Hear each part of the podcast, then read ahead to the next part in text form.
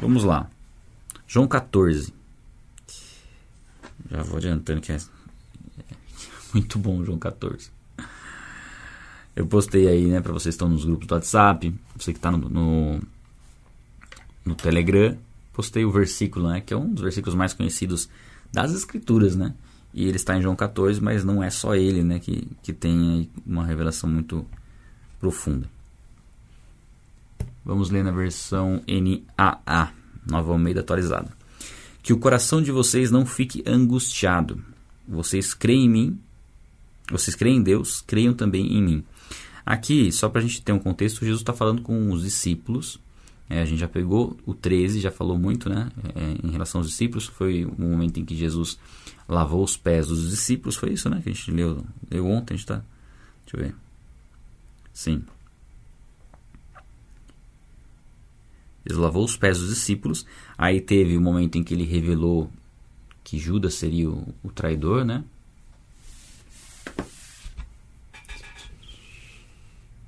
Que Judas seria o traidor. E também que Pedro negaria. Foi o finalzinho que a gente leu, né? Aqui do, do 13. Ó, você dará sua vida por mim? Jesus pergunta para Pedro, né? Em verdade, em verdade lhe digo que antes que o galo cante três vezes, você me negará. E aí no 14, ele fala em relação a isso, né? Provavelmente essa fala de, de Jesus para Pedro meio que deixou as pessoas ali, os discípulos meio que em pânico ali, em choque, porque eles viam Pedro como alguém extremamente ousado, né? Pedro tinha essa essa personalidade, né, de estar à, estar à frente e tal. E aqui Jesus falando que Pedro negaria, então isso provavelmente deixou os, os discípulos meio que abalados. Eles já estavam compreendendo, tendo uma compreensão melhor de que realmente Jesus estava falando que seria morto, né, que os deixaria. Né, eles não sabiam muito bem como isso ia acontecer, mas eles sabiam que Jesus os deixaria. Então aqui provavelmente eles estavam tristes, né? E aí Jesus começa essa fala dessa forma, que o coração de vocês não fique angustiado. Peraí, deixa eu pôr o modo avião. Não fique angustiado. Vocês creem em Deus, creiam também em mim. É, ou uma outra, em outras versões é creiam em Deus e creiam também em mim. Né? Se você crê em Deus, você crê em Jesus Cristo. E aqui ele está é um dos, dos, capítulos onde Jesus mais se mostra como Deus, é, mais se revela como Deus. Né? Na casa de meu pai há muitas moradas. Se não fosse assim, eu já lhes teria dito, pois vou preparar um lugar para vocês. Vou grifar isso aqui. É também um versículo bem conhecido. Né? Na, paz, na casa do meu pai há muitas moradas. Por que está entrando uma notificação se eu coloquei no modo avião? Deixa eu tirar isso aqui também. Por, não perturbe. Aí. Uh, se não fosse assim, eu já lhes teria dito, pois vou preparar um lugar para vocês. Bom, aí como é o céu, já seria um assunto para um, uma aula específica, né? Falar um pouquinho sobre como é o céu. Mas a gente tem inclusive um vídeo no canal, Como Será a Eternidade, e onde a gente fala de todas as possibilidades, né? E de como isso é algo grandioso demais. Algo que revela muito de como será a eternidade é olhar para o corpo ressurreto de Jesus. O corpo ressurreto de Jesus, ele tinha um aspecto espiritual e também tinha um aspecto físico. Jesus poderia é, comer, ele comeu depois que restou dentre os mortos. Então tinha um corpo físico que podia ser tocado. Até ele fala, ó, um espírito não tem carne e ossos como vocês veem que eu tenho. Né, isso a gente, não sei se a gente vai ler isso ainda em João, provavelmente. Mas a realidade do corpo da eternidade é o corpo de Jesus. É o corpo que nós teremos quando nós ressuscitarmos entre os mortos. Então, sim, teremos um lugar físico, aí é a Nova Jerusalém, a gente vê isso lá em Apocalipse. Mas todo o contexto de como, como será a Nova Jerusalém, de como será a nossa habitação, o que nós poderemos fazer na eternidade, o que nós vamos sentir na eternidade, é coisas para a gente ir falando um pouquinho mais para frente, tá? Mas tem uma habitação celestial para cada um de nós. E ele fala que foi preparar lugar e diz assim, ó: E quando eu for e preparar um lugar, voltarei e os receberei para mim mesmo, para que onde eu estou, vocês estejam também. Então Jesus volta. Aqui é uma declaração bem clara, né, da volta de Cristo. Vou até grifar aqui, deixa eu ver se tem um outro outra corzinha aqui, ó. É, pode ser essa cor. Então, Jesus diz que voltará para nos buscar, para nos resgatar para nos levar para esse lugar que foi preparado para cada um de nós. E vocês conhecem o caminho para onde eu vou. Então Tomé disse a Jesus: Não sabemos para onde vai.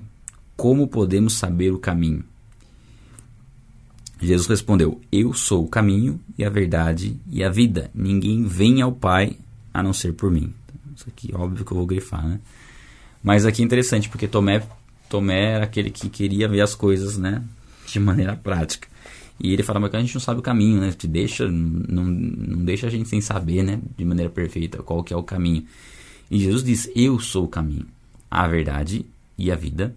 E é interessante que ele fala, ninguém vem ao Pai. Ele não fala ninguém vai ao Pai. Ninguém vem ao Pai, a não ser por mim. Então nós só temos acesso a Deus através de Jesus Cristo. Né? Sem estar em Cristo, nós não temos acesso a Deus. E aqui ele diz que ele é o caminho, ou seja, não é um dos caminhos, é o único caminho. É, a gente costuma às ouvir né, que todos os caminhos levam a Deus. Isso, na verdade, não é bíblico. É, não, é, não são todos os caminhos. Na verdade, tem caminhos ao homem que parecem corretos, mas no final levam à morte. O único caminho que nos leva a Deus, que nos leva a desfrutar da vida eterna, é Jesus Cristo. E ele é a verdade. Jesus Cristo é a verdade. Se a verdade vos libertar, aliás, conhecereis a verdade e a verdade vos libertará. Se o Filho vos libertar, verdadeiramente sereis livres. Ou seja, em Cristo nós conhecemos o que é a verdade, porque a verdade é uma pessoa. A verdade é uma pessoa manifesta em Jesus Cristo. E a gente pode, inclusive, pensar em relação à verdade, refletir em relação à verdade e saber que, de posse do que é a verdade, você conhece o erro. Nós só temos condições de conhecer o engano quando estamos de posse da verdade. Porque se você não tem posse da verdade, você pode ter duas informações e essas informações, ambas serem equivocadas, ambas serem mentirosas, porque você não sabe ao certo qual é a verdade. Agora, se você tem posse da verdade, né, se você está na verdade, tudo começa a ficar muito mais claro. Você consegue identificar o erro. Inclusive é interessante, né? Porque o, a, a, mentira não, não consegue, não permanece oculta quando está diante da verdade. E a gente consegue ver isso quando Jesus no ministério dele se aproximava de uma pessoa que estava endemoniada, né, que o inimigo estava oculto, enganando aquela pessoa, e o demônio se manifestava.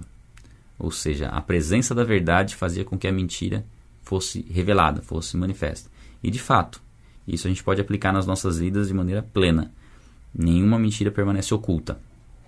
É, então, se você carrega uma mentira, saiba que mais cedo ou mais tarde ela vai ser revelada. Por isso, o quanto antes você puder revelar essa verdade, melhor. Melhor você revelar essa verdade, você contar a verdade, do que ela ser revelada e. Enfim, o prejuízo ser muito maior.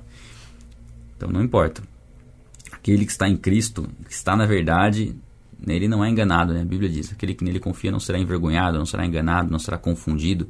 Então pessoas podem mentir para você durante um tempo só porque Deus nos revela né, onde está o erro, onde está a mentira, para quem, quem confia nele, para quem está nele. Jesus Cristo é a verdade, nós estamos nele, então a mentira ela não tem lugar nas nossas vidas. E ele é a vida, a verdadeira vida. Muitos podem achar que há vida sem Cristo, quando na verdade só há morte. É uma aparente vida, porque ela já se perdeu, né? É, vamos dar um exemplo.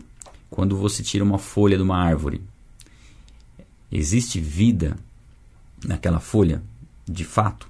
De fato, não. Ela já perdeu a conexão com a árvore, ela já não recebe a seiva da árvore e a consequência natural ela começar a secar e morrer. Ela só tem vida verdadeiramente se ela estiver na árvore. Porque do contrário é uma questão de tempo até ela morrer. Então quem não está em Cristo é como uma folha que foi arrancada da árvore e permanece né, retirada sem, sem ter o, a, o alimento ali.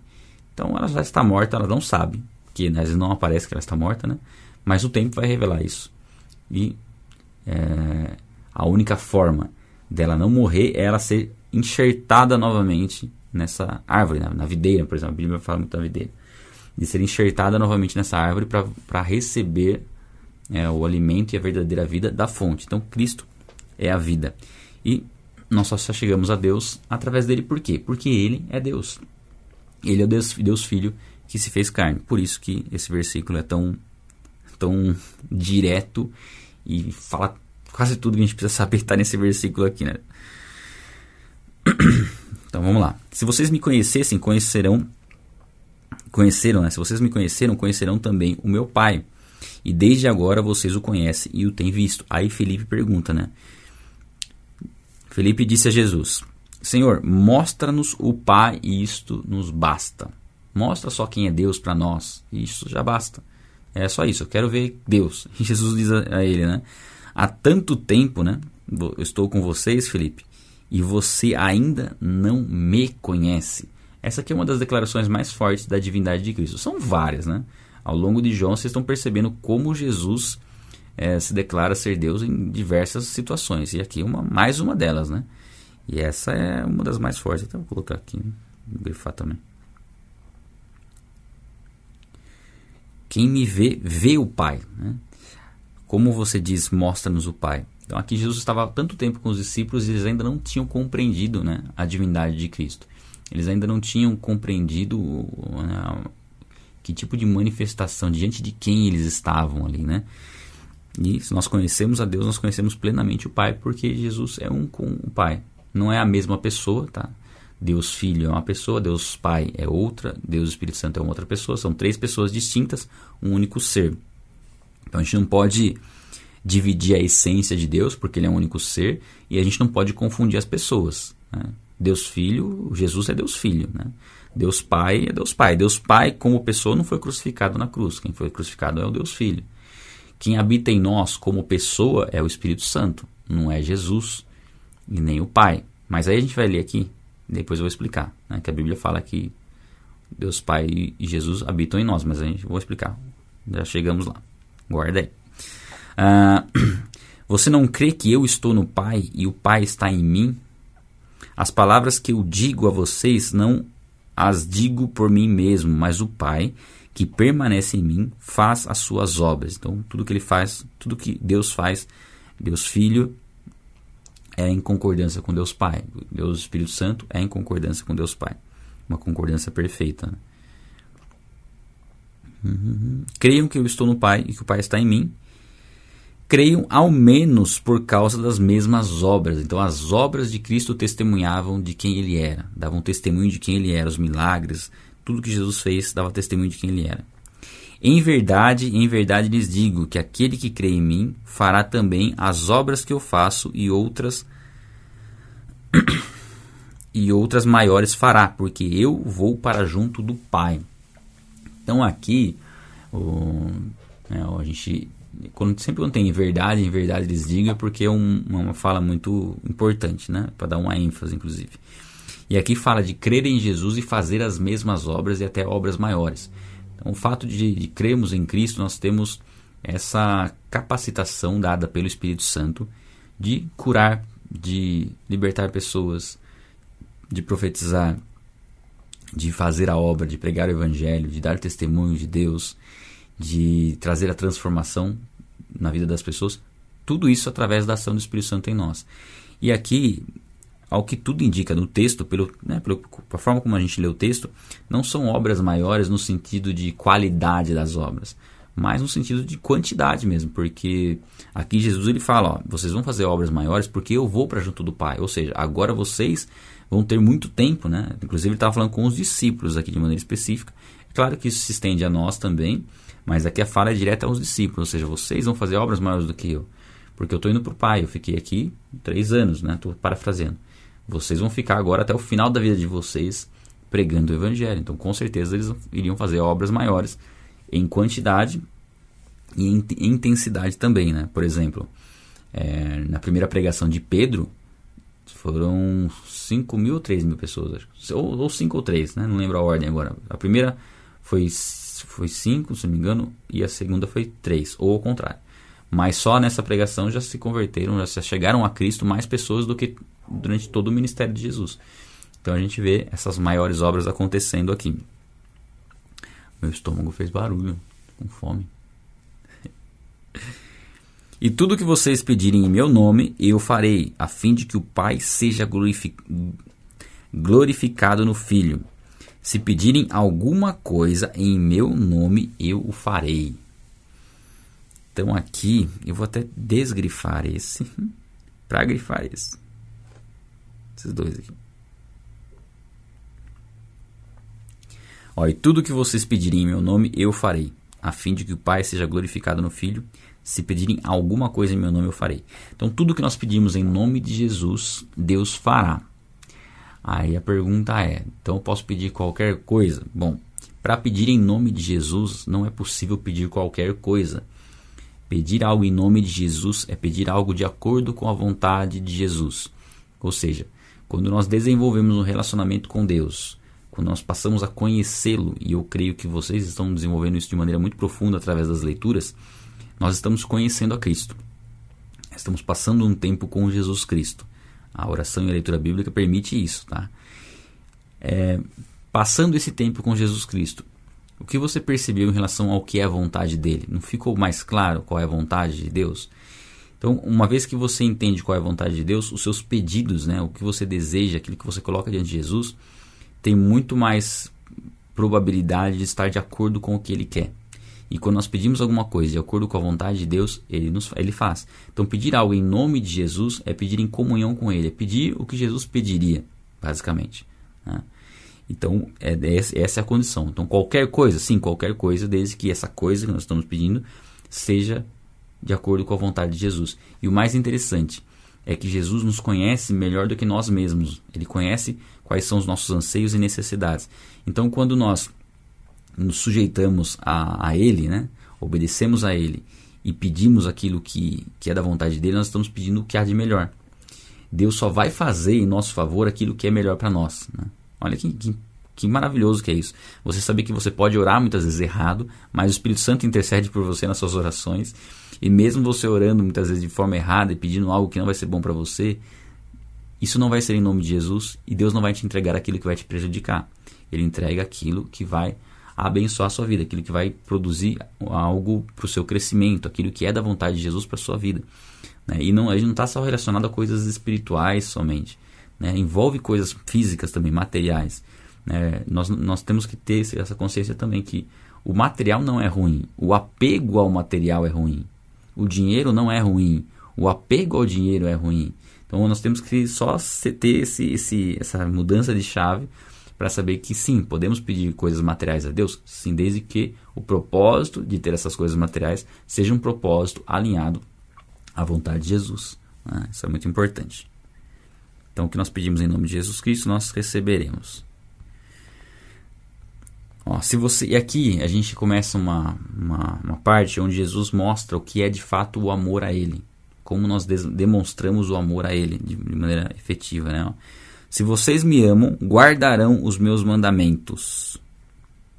Essa é a primeira vez. Tem outras vezes que ele fala no mesmo sentido.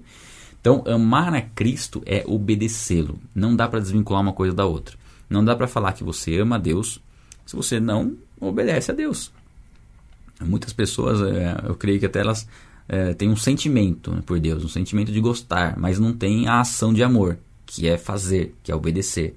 Né? O amor está muito relacionado à obediência. Aqui, aqui isso fica claro. Se você ama a Cristo, você o obedece. Se você não obedece, você não o ama. E é o maior mandamento, né? Amar a Deus sobre todas as coisas. Amar a Deus é obedecer a Deus. Tem uma passagem que é interessante lá em, em Romanos, é um dos versículos preferidos que eu, que eu gosto, né? É, Todas as coisas cooperam para o bem daqueles que amam a Deus, né? dos que foram chamados de acordo com seu propósito. É um versículo que facilmente você pode substituir a palavra amam por obedecem e colocar todas as coisas cooperam para o bem daqueles que obedecem a Deus. O sentido é o mesmo, não muda, porque amor é obediência. Jesus deixa isso bem claro aqui, ó. E ele diz o seguinte: se nós obedecermos, né, guardar os mandamentos, em guardar os mandamentos está relacionado com obediência, tá? Eu pedirei ao Pai e ele lhes dará outro conselheiro. A palavra outro aqui no grego é, é outro do mesmo tipo. Então é, é, é, Deus habitando em nós através da na pessoa do Espírito Santo, né, que é o Consolador, a fim de que esteja com vocês para sempre. É o Espírito da verdade. O mundo não pode receber porque não vê nem o conhece. Vou grifar também. Vocês o conhecem porque ele habita com vocês né? e estará em vocês.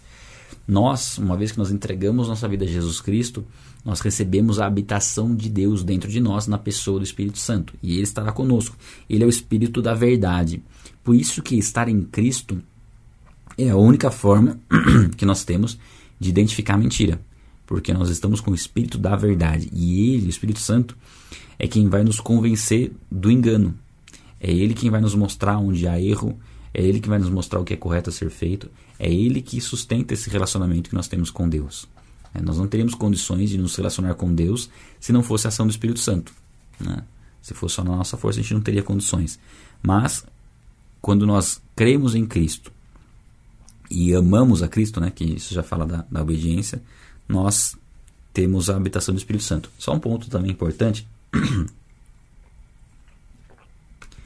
ah, em que momento o Espírito Santo passa a habitar em nós? Porque aqui Jesus está falando que os discípulos ainda receberiam o Espírito Santo. Por quê? Porque Jesus ainda não tinha morrido e não tinha ressuscitado para enviar o Espírito Santo. Agora, na nossa situação hoje é um pouco diferente. Nós já estamos na, no tempo da graça, na época da era da graça, onde Jesus Cristo já morreu, já ressuscitou, já enviou o Espírito Santo. E o Espírito Santo passou a habitar em nós no momento em que nós declaramos a nossa fé em Jesus Cristo, crendo no coração. É, isso está lá em Romanos também, Romanos 10, 9 e 10. Se você confessar com a boca e crer no coração, né, confessar com a boca que Jesus é Senhor e crer no coração que Deus o ressuscitou dentre os mortos, será salvo. Nesse momento que nós cremos, nós recebemos a habitação do Espírito Santo. Então está condicionado porque quando a, a, fé é no coração, ela já é um. É, a convicção no coração já, já é um ato de obediência. Só o fato de crermos né, de, de maneira é, de maneira autêntica, né, dentro de nós, não só da boca para fora, já é um ato de obediência. E é esse ato de obediência de, de, da fé, né, de confessar e de crer, que o Espírito Santo passa a habitar dentro de nós. Depois nós vamos viver uma vida de obediência. Não para o Espírito Santo continuar vivendo em nós, porque uma vez que ele está em nós, ele está em nós. Né? A não ser que a gente abandone a fé, aí é um outro, um outro caso. Mas o Espírito, Santo jamais nos deixa, ele pode se entristecer por conta das nossas atitudes, mas ele não nos deixa. E aí nós fazemos as boas obras para demonstrar nosso amor a Deus. Tá? Praticamos a palavra, guardamos os mandamentos para demonstrar e viver esse amor que nós temos por Jesus Cristo. E aí, seguindo: Não deixarei que vocês fiquem órfãos, voltarei para junto de vocês. Aqui talvez Jesus esteja falando até da ressurreição já, né? Que ele ia morrer, ressuscitar e ia voltar para junto dos, dos discípulos. Ó, mais um pouco e o mundo não me verá. Mas vocês, no entanto, me verão. Porque eu vivo, vocês também viverão. Jesus está falando da sua ressurreição, já de imediato, que os discípulos veriam ele, mas muito mais do que isso, né? Ah, Jesus Cristo, depois que restou entre os mortos, jamais voltou a morrer como homem, né? permanece vivo eternamente e está conosco até a consumação do, dos séculos. E nós teremos um encontro com Cristo em breve. É, naquele dia vocês saberão que eu estou no Pai e que vocês estão em mim e que eu estou em vocês. Aqui mostra a unidade né, do estar em Cristo e de como, estando nele, nós podemos desfrutar né, dessa comunhão perfeita. E essa comunhão ainda ela é limitada por conta da nossa natureza pecaminosa, né? por conta da nossa limitação física de estar num corpo perecível. Mas quando nós re, é, morremos né, e ressuscitarmos entre os mortos, ou quando Jesus voltar e nós formos transformados, aí vai ser uma comunhão plena com Deus. Inclusive lá em Coríntios diz que nós conheceremos plenamente como somos plenamente conhecidos. Então é um nível de intimidade assim absurdo que nós teremos com Deus na eternidade. E aí, mais uma vez, ó. Aquele que tem os meus mandamentos e os guarda, esse é o que me ama. Nós lemos lá em cima, ó. Aqui, né, ó. Se vocês é, me amam, guardem os meus mandamentos. Então, estamos lendo de novo aqui, ó. Aquele que tem os meus mandamentos e os guarda, esse é o que me ama. Aquele que me ama será amado por meu Pai. Eu também o amarei e me manifestarei a ele. Então, quer que Jesus Cristo se manifeste na sua vida, ande em obediência. Não tem como. É uma consequência natural Cristo se manifestar em nossas vidas de diversas formas. Então aqui, ó, aquele que me ama, peraí, esse é o que me ama. E aquele que me ama será amado pelo meu Pai, e eu também o amarei e me manifestarei a ele. E aqui é interessante de ser amado por Deus, ser amado por Jesus, é muito mais do que ter um sentimento, né? Sim, Deus tem um prazer por aquele que o obedece. Né? e isso em relação ao sentimento. Mas esse amor aqui, ele é um amor de ação. Ou seja, se nós caminharmos em obediência, Deus vai agir em nosso favor. É, é interessante a gente pensar nesse aspecto. Não é um amor só de que tem só um sentimentalismo. Não, é um amor prático de ação. Se nós demonstrarmos obediência a Deus, Deus vai agir em nosso favor. Nós podemos ter convicção disso porque é uma promessa bíblica. Né? Então Judas, não o Iscariotes, né, disse a Jesus: Por que razão o Senhor se manifestará a nós e não ao mundo? Ou seja, por que o Senhor não se manifesta já para o mundo agora? E aqui, né? É, Jesus até responde, mas eu vou explicar um pouquinho depois também. Jesus responde, ó. Se alguém me ama, guardará a minha palavra. Ah, de novo, de novo, de novo, de novo. Vou grifar de novo. Se alguém me ama, guardará a minha palavra. E o meu Pai o amará, e viremos para ele e faremos morada nele. Tá? Aquilo que eu falei que eu ia explicar aqui. Mas primeiro em cima. Por que não se manifesta ao mundo? Porque o mundo não estava pronto para receber a Cristo, né? Os judeus não receberam e o mundo ainda não, não, não tem o entendimento de quem é o Espírito Santo. É preciso primeiro esse convencimento por parte do Espírito Santo para que aí sim né, o Deus possa habitar dentro da pessoa. Primeiro ela precisa ser convencida, ela precisa reconhecer é, a, que ela carece de redenção, que ela é má, que ela precisa do Salvador, crer que Jesus Cristo é esse Salvador e aí sim ela recebe o Espírito Santo. Aí ela percebe, aí ela vai ter a manifestação de Deus na vida dela. E não uma manifestação externa que vai fazer alguma diferença. Né? Não é uma manifestação externa que vai fazer a diferença. E aqui Jesus fala pela terceira vez, em pouco tempo nos versículos, de que aquele que ama obedece. Quem ama guarda a sua palavra, quem ama o obedece. Não tem como desvincular uma coisa da outra, novamente. E aí ele fala assim: que o meu Pai o amará, e viremos para ele e faremos morada nele. Aqui é o seguinte: quem habita em nós, uma vez que nós entregamos nossa vida a Jesus Cristo, quem habita em nós é o Espírito Santo, é a pessoa do Espírito Santo. Tá, esse é um ponto. Então, como pessoa, o Espírito Santo passa a habitar dentro de nós, um ser pessoal com quem nós possamos a ter um relacionamento. Então nós jamais estaremos sozinhos uma vez que nós entregamos nossa vida a Jesus Cristo, porque uma pessoa passou a habitar dentro de nós. Então dentro de nós existe uma pessoa. Essa pessoa é Deus ela é o Espírito Santo. É a pessoa do Espírito Santo. O Espírito Santo é Deus. E aí, por que, que aqui fala que o Pai habita em nós e Jesus habita em nós? Porque, como pessoa, é somente o Espírito Santo. Mas, como Deus, é Deus Pai, Deus Filho, Deus Espírito Santo. Então, é, não é tão fácil entender a questão da Trindade, mas eu creio que né, a gente consegue trazer um pouquinho esse entendimento. Então, assim, de novo, Deus é o único ser, ok? Então, Jesus é Deus por completo. Deus Pai é Deus por completo, o Espírito Santo é Deus por completo. Então, onde o Filho está, o Pai também está, o Espírito Santo também está. Não estão como pessoa necessariamente, mas como Deus, como único ser. Então, é, Jesus Cristo passou pela cruz como pessoa. Foi ele quem foi crucificado, não foi Deus Pai e não foi o Espírito Santo. Mas Deus Pai e o Espírito Santo passaram pela experiência por serem um em Cristo, né? serem um com Cristo como divindade. Da mesma forma, a habitação em nós. O Espírito Santo habita em nós como pessoa, mas como ele é Deus, e Deus não é um ser dividido, um ser único, Deus Pai habita em nós como ser e Jesus habita em nós como ser. Como pessoa, é o Espírito Santo quem habita. Tá? Expliquei de novo. Tá? Não é simples compreender, mas aí precisaria de um, de uma aula um pouco mais completa, mas o básico é isso. E aí, duas frases que eu sempre falo, elas são frases essenciais para a gente entender a Trindade. A primeira delas é que nós não podemos dividir a essência de Deus e nem confundir as pessoas. Tá? E a outra é que Deus Filho, é, Jesus é Deus por completo, Deus Pai é Deus por completo e o Espírito Santo é Deus por completo. Não, não, são, não são três deuses. Eles não são seres somados que formam um Deus único. Não. Deus é um ser único, um único ser entre as pessoas distintas. Tá? É, é o que dá para fazer, é o que dá para falar, é o que dá para explicar, é o nível que dá para chegar. Se a gente tentar simplificar mais do que isso, é, acaba saindo do que é bíblico. O que é bíblico é isso. Não? Nós somos habitação do Espírito Santo, mas podemos compreender que o Deus Todo-Poderoso está habitando em nós. Quem não me ama não guarda as minhas palavras.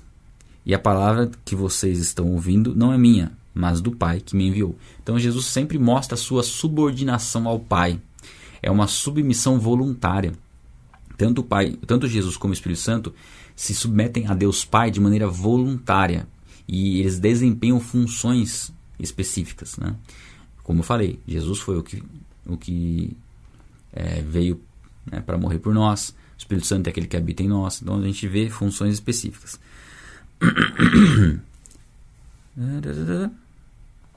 Tendo dito isso, enquanto ainda estou tendo dito isso, enquanto ainda estou com vocês, mas o consolador, e aqui Jesus já começa a falar do Espírito Santo, né?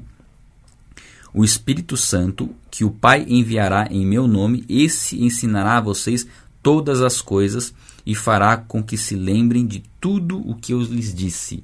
E esse é um ponto importante também, porque Jesus fala do Consolador, que é o Paracletos, já mostra até o pronome que é usado aqui para falar do Consolador é um pronome é, relacionado a um, a um, ser pessoal, né? não uma coisa. Então o Espírito Santo é uma pessoa, é um ser pessoal.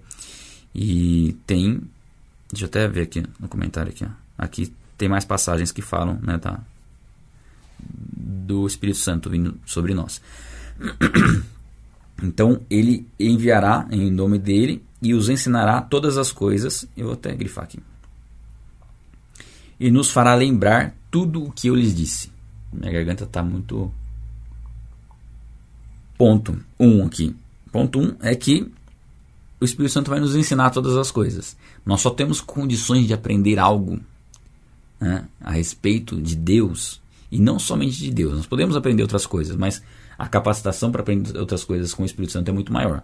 Mas a respeito de Deus, a respeito do que é espiritual, nós só temos condições de aprender se o Espírito Santo estiver habitando em nós e ministrando em nossos corações. É ele que nos capacita a compreender as Escrituras. Sem o Espírito Santo é impossível compreender a revelação que Deus tem nos dado através da sua palavra. Nós vamos conhecer alguma coisa bem teórica, bem teórica, mas não, não algo profundo que realmente tem um poder de transformar nossas vidas. E também fala que o Espírito Santo nos fará lembrar todas as coisas. E é, é legal porque tem uma passagem bíblica que fala assim, que a gente não precisa se preocupar com o que falar no momento em que a gente tiver que dar testemunho de Cristo, mas o Espírito Santo vai nos direcionar o que a gente tem que falar. Por isso a gente não pode ter medo de conversar e de falar de Cristo né, para as pessoas, testemunhar a respeito dele, por conta disso. Mas aqui, essa capacitação do Espírito Santo de nos dar o que falar não é simplesmente algo que a gente vai aprender na hora. Na hora que você está falando, você vai aprender. Não. É algo que você já aprendeu, que o Espírito Santo faz você lembrar. É um exemplo, é tipo assim, imagine que você vai orar para passar no vestibular. E aí você não estuda. E aí chega no vestibular, você ora para o Espírito Santo te, te capacitar ali. O que, que o Espírito Santo vai fazer? Vai te lembrar daquilo que você estudou. Só que você não estudou nada, então você não vai lembrar nada, então você vai tirar zero na prova, provavelmente, né? A não ser que você chute e, e dê sorte. Mas o Espírito Santo faz lembrar daquilo que você já ouviu, já se alimentou. E aí entra um ponto chave aqui. Aliás, se você estiver acompanhando, curte aí para o YouTube divulgar, tá? Aproveita e dá o like aí. Você que está acompanhando essas leituras, por mais que você não se lembre de tudo que a gente comentou ontem, por mais que você não se lembre de tudo que a gente comentou domingo, sábado ou ao longo dos 60 dias que você está com a gente ou menos, você não lembra de tudo. Mas essa informação foi colocada para dentro de você, foi interiorizada. Se você prestou atenção, se você estava acompanhando, isso está dentro de você. Quem vai fazer você lembrar desses conceitos é o Espírito Santo. Então, às vezes a gente pensa, poxa, mas eu não, não consigo guardar tudo que eu estou aprendendo. Não tem problema. Algumas coisas vão ficar mais claras que você já vai colocar em prática. Aliás, colocar em prática te ajuda sim a lembrar, né? É sempre um exercício muito importante. Mas o fato de você ter recebido a palavra, ter ouvido a palavra, no momento oportuno o Espírito Santo vai trazer a memória. Ele vai lá buscar na sua, no seu subconsciente, na sua memória, aquela informação que você já recebeu. Então o Espírito Santo nos faz lembrar do que Jesus nos disse. Por isso, não jamais é, sinta frustrado por conta de não conseguir absorver tudo que a gente está falando. A gente está lendo um capítulo por dia, comentando um capítulo por dia. Pode parecer pouco um capítulo por dia, mas o número de informações e revelações é muito grande. É muita informação. Então, às vezes você pode sentir assim, poxa, é muita coisa. Não, fica tranquilo. Aquilo que, que Deus ministrar ao seu coração de maneira específica para você praticar, você pratica. O que você não lembrar, lá na frente o Espírito Santo vai trazer a memória isso. Né? Creia que Deus tem o um controle total sobre o nosso ser e aquilo que nós recebemos, o Espírito Santo vai nos capacitar a usar em breve, tá? Ó, deixo com vocês a paz. A minha paz lhes dou, não lhes dou a paz como o mundo dá, tá?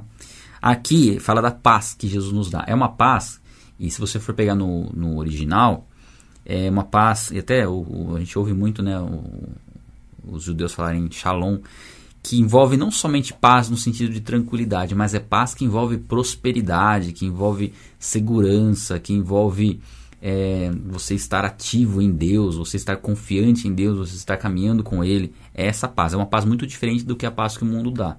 Porque a paz que o mundo dá, ela é totalmente refém das circunstâncias. Então, por exemplo, você está em paz porque as coisas estão bem, porque você tem recursos financeiros, porque sua família está com saúde. Mas quando essa situação se reverte, você perde essa paz. É só entrar uma tribulação, uma situação difícil, que essa paz vai embora. Quando você está em Cristo, essa paz não te deixa mais. Ela é fruto do Espírito. Então, o Espírito Santo habita em nós como fruto do Espírito. Uma das virtudes do fruto do Espírito é a paz.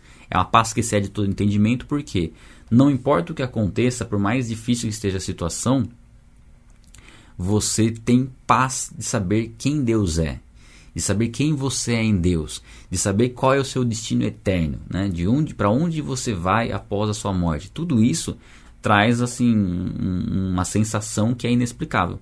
O mundo não entende essa paz. O mundo, tanto é que o mundo não pode dar essa paz porque nem entende que paz é essa, né? Ó, que o coração de vocês não fique angustiado nem com medo. Vocês ouviram o que eu disse. Vou e volto para junto de vocês. Então, não fique angustiado e não fique com medo. Quando você está angustiado e está com medo, você está deixando de desfrutar e de entender e de viver o que verdadeiramente é estar em Cristo, o que verdadeiramente é ser a habitação do Espírito Santo. Então não permita que a angústia ou o medo te domine. O medo natural, o medo, por exemplo, sei lá, medo de tomar choques, você está mexendo num fio de energia, é um medo natural. Né? É um medo saudável, inclusive, né? um medo de preservação, está no instinto. Mas o medo que te paralisa de fazer as coisas, esse não faz sentido. Esse é um medo que a gente tem que abandonar. E é interessante porque a Bíblia diz que o amor lança fora o medo. Então, para você viver sem medo, você tem que viver em amor. E a gente está lendo aqui nesse capítulo que amar é obedecer. Então, consequentemente, o que, que, nos, o que, que lança fora o medo? A obediência. Quando nós decidimos obedecer a Deus, o medo vai embora porque nós estamos obedecendo a Deus, e a Bíblia diz que aquele que me ama, né, Jesus, aquele que obedece, aquele que me ama, meu Pai o amará, e o Filho também o amará. Ou seja, quando nós obedecemos a Deus, nós estamos é, fazendo aquilo que Ele nos ensinou a fazer, e a consequência natural é Ele agir em nosso favor. E se Deus é por, por nós, quem será contra nós? Então você percebe que está tudo ligado. Quando nós obedecemos a Deus, nós podemos descansar tranquilos, porque Deus está nos protegendo, está agindo em nosso favor. É, e aí não há razão para temer. Se nós estamos tendo comunhão, estamos obedecendo o juiz do universo, é, a gente vai ter medo do que, na verdade? Né? O que, que o homem pode fazer contra nós? Ah, o homem pode nos matar, sim. Mas uma vez que o homem fizer isso, para onde nós iremos? Habitar eternamente com Deus. Né? Se nós viermos a falecer, significa que o propósito de Deus já se cumpriu na nossa vida, então não tem mais do que a gente ficar fazendo aqui na Terra, né? Mas enquanto estamos vivos é porque temos muito a fazer. E esse muito a fazer envolve sim a nossa obediência, que vai demonstrar o nosso amor a Deus. Caminhar em obediência é, é a, é a resposta para tudo, né? É a resposta para ter a verdadeira vida, né? A vida plena. E aí, seguindo. Então Jesus falou que vai, mas volta. Então a gente pode ficar tranquilo em relação a isso. Ele volta nos, nos buscar. Se vocês me amassem, ficariam alegres com a minha ida para o Pai, porque o Pai é maior do que eu. Aí aqui, muitos falam, poxa, Jesus está falando que o Pai é maior que ele, então como ele pode ser Deus se o Pai é maior do que ele? Aqui Jesus está falando de, de, de duas formas a gente pode entender essa fala de Jesus. A primeira deles é entender sua natureza plenamente humana. Jesus, na condição que ele estava aqui como ser humano, sim, o Pai é maior do que ele, né? na condição humana. E o outro ponto aqui é que essa, esse considerar Deus como maior, né, como Pai como maior do que ele, demonstra sua perfeita é, comunhão com o Pai e a sua submissão voluntária, como eu comentei antes. A sua submissão sabendo da sua, da sua função, da sua comissão dada pelo Pai, né, de vir até a terra e entregar a sua vida em nosso favor. Isso, essa é uma das, das funções de Cristo, né, que Cristo tem como pessoa foi entregar a vida em nosso favor. Então essa declaração de Jesus aqui é uma declaração, primeiro que mostra a comunhão perfeita, mostra a humildade de Cristo, mostra que não há qualquer tipo de divergência né, entre, entre Deus Pai, Deus Filho e Deus Espírito Santo, mostra a submissão voluntária e perfeita. Então é a forma da gente entender essa passagem aqui no contexto de tudo que a gente está vendo, né? Jesus falar que ele e o Pai são um. E aí seguindo, isso eu falei agora, antes que aconteça, para que quando acontecer, vocês creiam. Então a gente tem muito disso, né? Jesus, por vezes, até falou em relação a Judas, né? Quando ele mostrou que Judas ia, ia, ia trair. É que é para a gente ver realmente como ele está no domínio de todas as coisas. E para os discípulos né, terem essa convicção. Ó, estou falando o que vai acontecer agora, para que quando acontecer, vocês creiam. Estou é, mostrando, estou ministrando que é dessa forma. E aí, quando acontecer, vocês vão crer. E é legal a gente trazer isso para nós também, para esse tempo que a gente está vivendo, porque Deus está ministrando muitas coisas aos nossos corações através dessas leituras. E algumas coisas que Deus está ministrando nos nossos corações não aconteceram nas nossas vidas ainda. Mas nós já estamos ouvindo. Quando acontecer, nós vamos saber que Deus realmente cumpriu aquilo que Ele disse na palavra dele. Né? E nós vamos poder experimentar os frutos daquilo que nós estamos semeando. Tá? Cada dia que você participa é uma semente que você coloca no uma semente específica no relacionamento seu com Deus. E com certeza o seu relacionamento com Deus vai ser totalmente transformado por conta disso. Mas é preciso perseverança, né? Sete horas já. Ah, acabou, tá acabando. Ah, já não falei muito com vocês porque aí vem o príncipe do mundo e ele não tem poder sobre mim. Tá falando sobre o diabo, que não tem poder algum sobre Jesus. Por mais que o diabo tentou fazer várias coisas contra Jesus ao longo do ministério, ele não tinha poder algum contra Jesus, mesmo Jesus como ser humano, como 100% homem, não tinha pecado, não tinha legalidade nenhuma para o inimigo agir contra a vida dele e jamais deixou de ser Deus mesmo como ser humano. Né? Então, o que ele fala aqui é que viria um período onde o diabo iria né, reinar ali, né, ia, ia agir, que foi a, o período ali da crucificação. Né? E né, Judas já tinha saído já para combinar como entregaria a Jesus, enfim. É um período bem intenso aqui, né? Mas Jesus já diz, ó, ele não tem poder sobre mim, no sentido... Por que, que Jesus está falando isso para os discípulos? Para falar, ó, é, vem o príncipe desse mundo, ou seja, o diabo vai atuar agora, mas saibam que ele não tem poder sobre mim. Saibam que eu vou me entregar. É, isso aqui Jesus está deixando claro para que os discípulos, talvez eles não entendessem aqui de maneira plena, mesmo porque né, na hora que Jesus foi preso, saiu correndo e tal. E depois, só depois da ressurreição que eles tiveram consciência disso. Mas Jesus está deixando claro, falando, inclusive aqui foi falado antes, né? Eu estou falando antes para que quando aconteça vocês creiam. Ou seja, estou falando que o diabo não tem poder sobre mim e que ele vai atuar agora, mas ele não, ele não tô indo lá porque ele está me forçando aí, estou indo lá porque eu quero, porque eu decidi entregar minha vida por vocês. Né? É o que Jesus está falando aqui. No entanto, é, no entanto, faço isso para que o mundo saiba que eu amo o Pai e faço como o Pai me ordenou. Mais uma vez, Jesus mostrando a sua perfeita submissão ao Pai, a sua é, concordância com Deus, né? a, a, obra da cruz, a, o plano de salvação é um plano eterno que foi definido e, e decidido em comunhão com Deus Pai, Deus Filho e Deus Espírito Santo. Então podemos dizer assim que o Pai planejou é, e o Filho executou e o Espírito Santo qual que, qual que é a palavra que o Espírito Santo fez? O Pai planejou, o Espírito Santo não, os três, Deus planejou, Deus como um ser único, o Pai ordenou, o Filho executou e o Espírito Santo Não sei se é testificou. Não, testificou. Mas é por aí, tá? Levante-se e vamos daqui. Então aqui Jesus encerra o seu discurso, um dos discursos mais impressionantes para mim, um dos mais impressionantes, é o que mais a gente explode nossa mente, né, pra gente ver tantas informações e como, né, como é perfeito, né? Como Deus faz tudo de maneira perfeita, como a obra de Cristo em nosso favor, ela ela excede nosso entendimento. A gente tenta compreender, né, um amor tão grande como esse, uma perfeição tão grande como essa e é, parece que não cabe na nossa mente, né, esse entendimento. Mas eu creio que o que me chama a atenção aí dessa passagem é essa é esse amor demonstrado através da obediência. Para mim, o que mais sempre chamou mais atenção né, em João 14 foi o amor demonstrado através da obediência.